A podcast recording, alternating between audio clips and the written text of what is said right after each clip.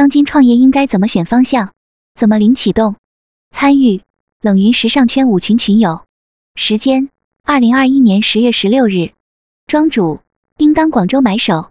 以下的冷云时尚圈讨论是就行业问题的讨论及总结，这些分享属于集体智慧的结晶，他们并不代表冷云个人观点。希望通过此种方式，能让更多行业人士受益。你有没有发现，现在身边十个朋友里，至少有五个有副业，三个准备做副业，剩下两个考虑做什么副业。如今，每个人都想开拓多个收入渠道，不想被固定的工资绑死。社会在快速发展，意味着需求也在变化。数据会告诉你二零二一年创业方向。不要害怕零启动，学会以下这些基本策略，用自己最大的能力提高成功概率。以下三个成功案例告诉创业成功应该长什么样，他们是怎么发展起来的。一、当今创业应该选什么方向？一、消费需求。庄主选择创业方向是创业第一步。如果你们自己选择创业方向，你们会如何开始？云有 Carrier，我会选择自己感兴趣的行业。云有东来徐，我会从所热爱的项目、品类、阶段以及竞争对手开始。庄主。我会从理解消费群体构成开始，选定锚定的用户群体，继而拆解需求，选定需求作为创业方向执行。我接下来会用具体例子说明如何完成创业方向的选择，然后再用方法论说明创业选方向的过程。至于消费群体，我更倾向关注女性，因为我本身也是女性消费者，容易共情。另外，我自己比较喜欢使用小红书，因此我更偏向于选择小红书的女性群体作为我的目标群体。二、需求分析。庄主，关于理解用户需求，我一般通过数据报告来了解市场。这次我选择千瓜数据二零二一年四月发布的两千零二十一千瓜活跃用户画像趋势报告小红书平台来举例。根据这份报告，小红书活跃用户超过百分之五十是都市白领、职场精英女性，她们自身有较高消费能力，追求品质生活。由于小红书平台属性是分享生活。我们可以通过他们在平台的表达洞察他们的诉求。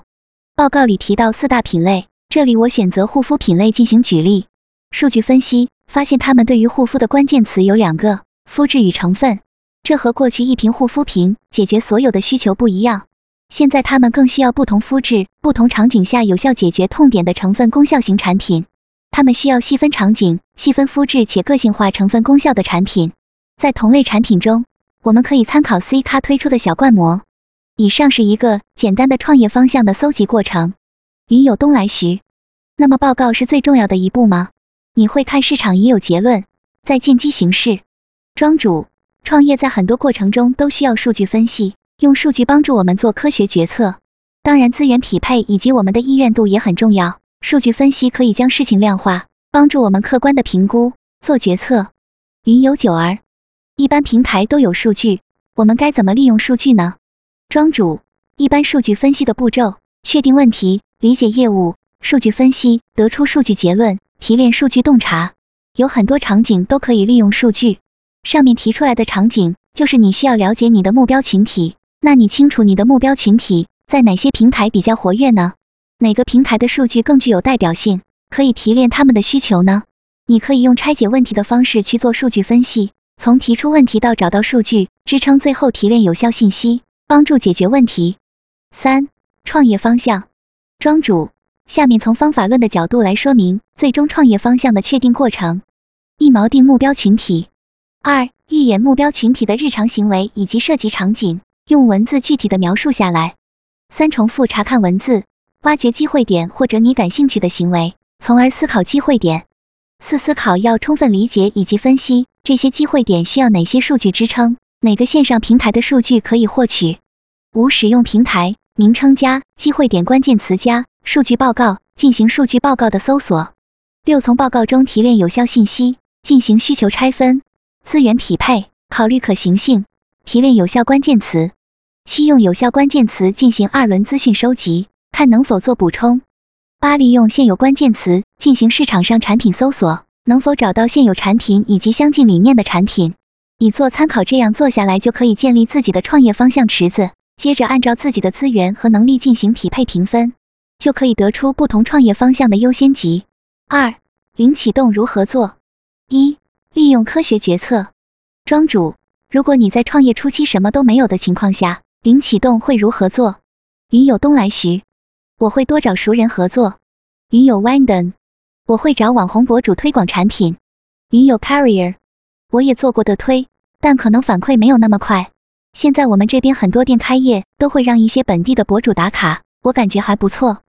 庄主，我们很多时候都有一些策略和创业，但是我们精力、时间、资源都有限，需要在有限的时间将一切效益最大化。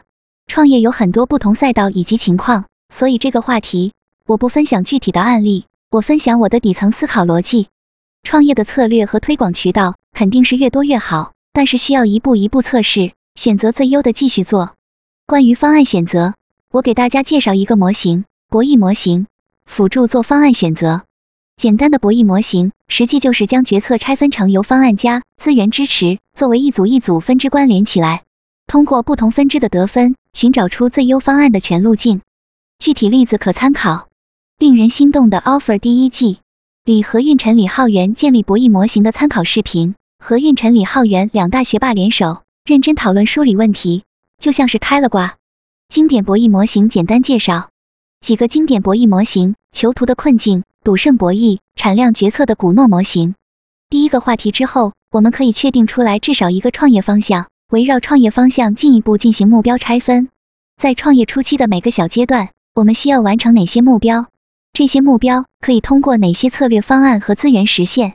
列出来一张表，然后利用博弈模型进行决策。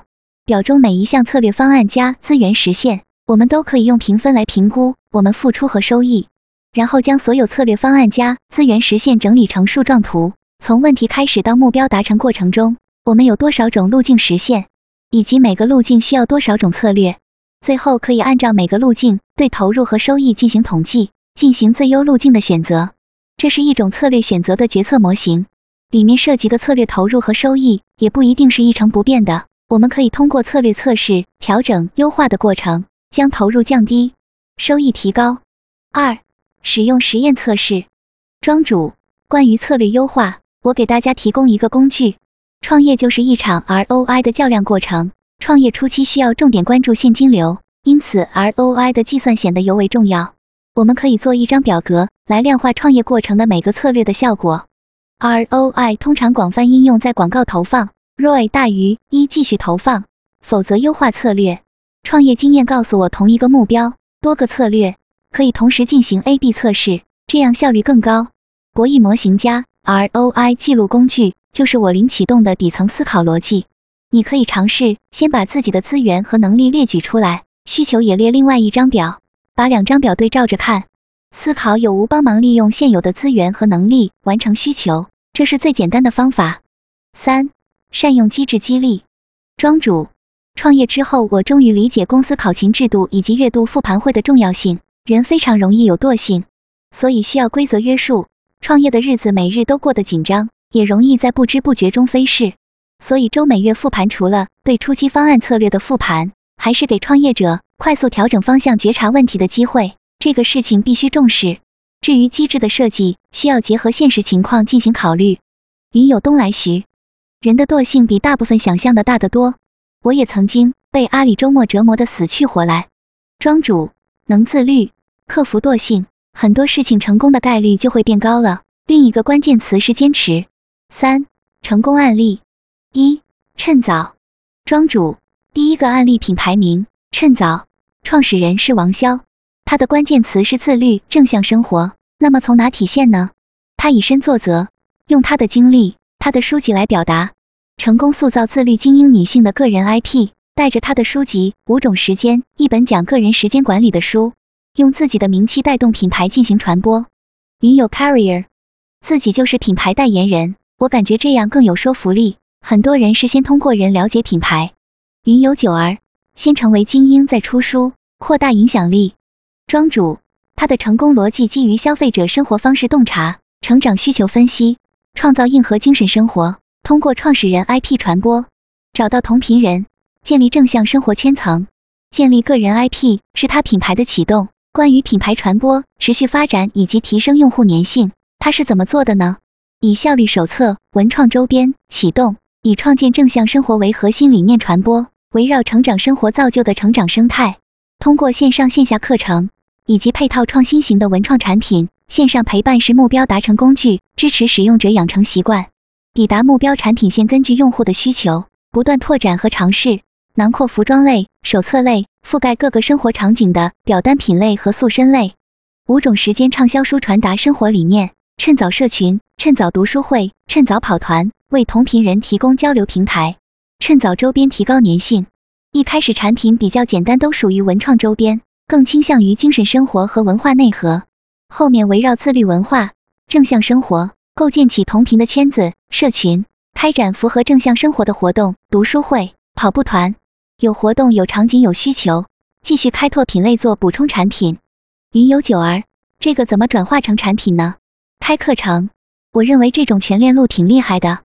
庄主，这个路径是通过个人 IP 打造作为品牌启动，将品牌核心理念赋予文创周边、效率手册作为核心产品，吸引种子用户群体，建立社群，衍生不同圈子，再结合不同需求，构建课程，以正向生活作为精神核心，创造场景，补充产品，自传播吸引更多同频人，不停循环，扩大体量。趁早等于品牌精神核心加种子用户加生活场景加匹配产品，他们厉害的地方是可以自发的循环。云友 Carrier 品牌产品感觉可能单拿出来就是本子手册等，但赋予了不一样的内涵，感觉就不一样。云友东来徐现金流主要来自麦克还是周边？庄主以身作则的精神领袖传播力更有说服力，主要是靠课程，但周边品类越来越多也挣钱。它有一个专门的小程序是卖课程的，页面设计的很好看。二点 PMPM 庄主 PMPM 是一个超级年轻的护肤品牌，二零一九年十一月成立的公司，产品在二零二零年三月初次出现在淘宝。二零二零年三月到九月，在六个月时间里，PMPM 的 GMV 已经从单月十五万增长到一千五百万，半年完成百倍增长。不难看出，这是一个很懂用户的品牌。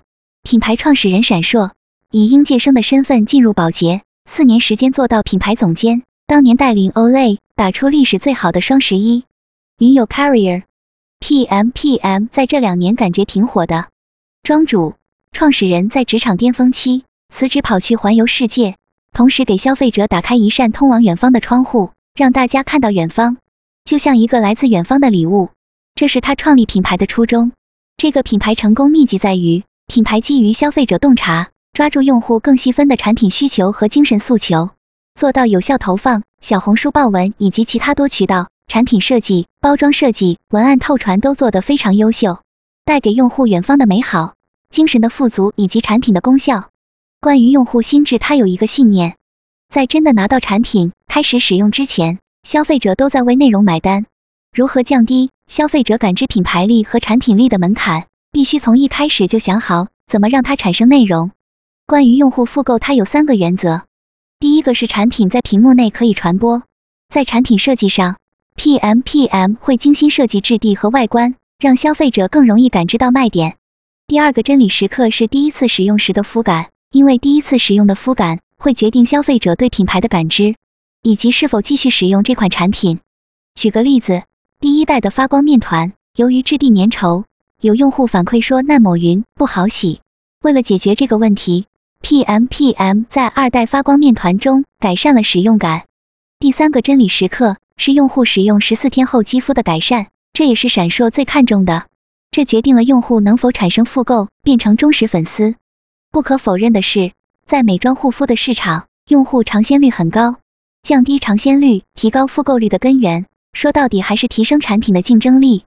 第一个信念帮助他更大程度提高用户转化的概率，三个原则帮助他的品牌提高用户复购率以及用户粘性。那他具体是如何做到一个信念加三个原则的呢？前面提到一个关键词成分，说的是小红书大部分女生会特别关注护肤品的成分，配方公式 X 加 Y 加 Z，强调成分匹配用户需求，X 代表天然成分，Y 代表科研成分，Z 代表技术。再来就是赋予环球远方精神属性，提升用户好感度。关于成分的独特性上，PMPM 与实验室合作时，闪烁会确保 PMPM 的配方跟其他品牌不一样。X 代表的全球自然成分就是 PMPM 的独创成分，需要全球溯源去获得。PMPM 找了全球 Top 二十的原料商，直接合作生产原料。包装设计上，PMPM 也融入了跟远方探索相关的元素。品牌感知和强化，通过产品文案和包裹卡强化。包裹卡就是每个包裹都会附送一个相关的冰箱贴，对应情感的手写信。所以品牌感知等于配方公式 X 加 Y 加 Z。产品文案等于每个系列的文字包装。包裹等于每个系列独特不同的行李箱造型，高级又有趣。云有九儿，我认为这是一份优秀的产品包装设计。云有东来徐，他一定看过李斯和特劳特的定位理论了，这就是心智预售的定义。三点 with Mavian，庄主品牌名 with Mavian，品牌创始人是陈美莹。陈美莹是素人出身，没有光环，原来是一个普通朝九晚五的打工人。他是早期的 Vlog 博主，他从二零一七年开始在 B 站做 Vlog 分享。他的主要变现方式是通过广告，他自己也有服装品牌，但是我不太看好他的服装品牌以及他的品牌后续发展，感觉天花板很明显。他很厉害的地方在于他真的很有个人风格。如果你看过他的 Vlog，你会觉得这个女生很有态度，有辨识度。他的 Vlog 也形成自己的风格，每支 Vlog 都有自己表达的观点输出，有治愈的感觉，正能量满满，文案能力强，过渡自然，软文写得好。我看他后期的视频，基本每一个都是一个广告，知道但是还是愿意看的，看着舒服。每个 Vlog 也是有他的观点输出，生活态度的表达。Vlog 博主来说，他做的算挺好的，但是变现的渠道太单一，主要都靠广告。服装品牌并没有给他的品牌加分，还有一些败坏路人缘的感觉。还有一点，他很懂得利用香港复古的关键词做话题，抓住用户想看的主题来做 Vlog。云有东来徐。第三个案例最容易理解，驱动资源最少，但最难模仿，因为看天分。庄主，对，每个博主都要找适合自己的风格。但是做博主养粉丝确实也是一条路，适合想要从副业切换主业的朋友。平时周末出去玩的时候，抽点时间拍 vlog、blog，甚至简单一点图文也可以试试。云有 carrier，我之前看博主分享说前期文案很重要，